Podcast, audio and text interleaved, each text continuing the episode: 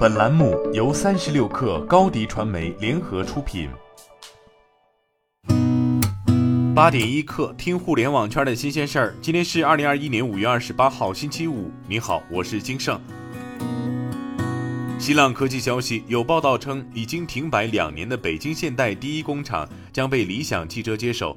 对此，理想汽车回应称，尚未收到这方面的信息，不予评论。央视网消息。据某物流平台数据显示，已有数百万吨六幺八预售商品备入仓库，规模同比增长百分之一百。其中，盲盒手办备货量同比暴增百分之一千。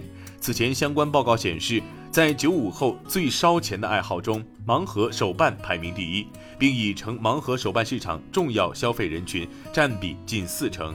除盲盒外，汉服、娃圈等市场，九五后也已成购物主力。他们更愿意为兴趣买单，性价比取代性价比，已成其消费首选。三十六氪获悉，飞鱼科技在港交所公告称，腾讯已透过其全资附属公司同意自本公司若干股东收购合共九千万股普通股，占公司于本公告日期已发行股本总数约百分之五点二四。收购事项完成后，腾讯合共持有公司二点六二亿股股份，占公司截至本公告日期已发行股本总数约百分之十五点二四。据证券时报消息，杨元庆回应联想是否会造车，表示联想集团肯定不造车，而是要把有限的精力和资源放到明确的赛道上。此前，公司致力于把摩托罗拉业务扭亏为盈，成功实现联想多元化。今天很欣慰做到了，下一步要把公司三 S 战略推进下去做好。他同时表示，虽然联想不造车，但很多车企新势力都是联想客户。据新华社消息，近期县城房价过万，受到舆论关注，有的县城房价甚至达到三四万元一平方米。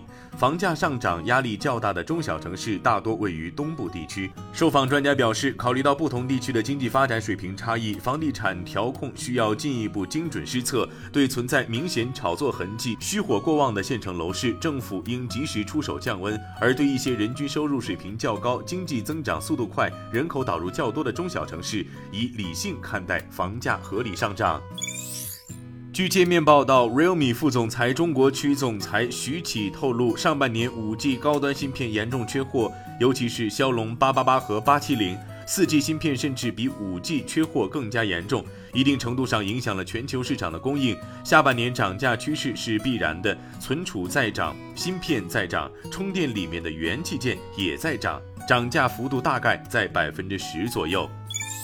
据凤凰网科技报道，Facebook 董事会周三驳回了两项旨在削弱 CEO 马克扎克伯格对公司控制权的提案。当天，Facebook 董事会拒绝了使用独立代表来取代扎克伯格担任董事长的提案。扎克伯格自2012年以来一直担任 Facebook 董事长，持有大约百分之五十八的有投票权股份。另外，Facebook 还驳回了一项寻求消除特别超级投票权类股的提案，这类股票使得扎克伯格获得了控股权。今天咱们就先聊到这儿，我是金盛八点一刻，咱们下周见。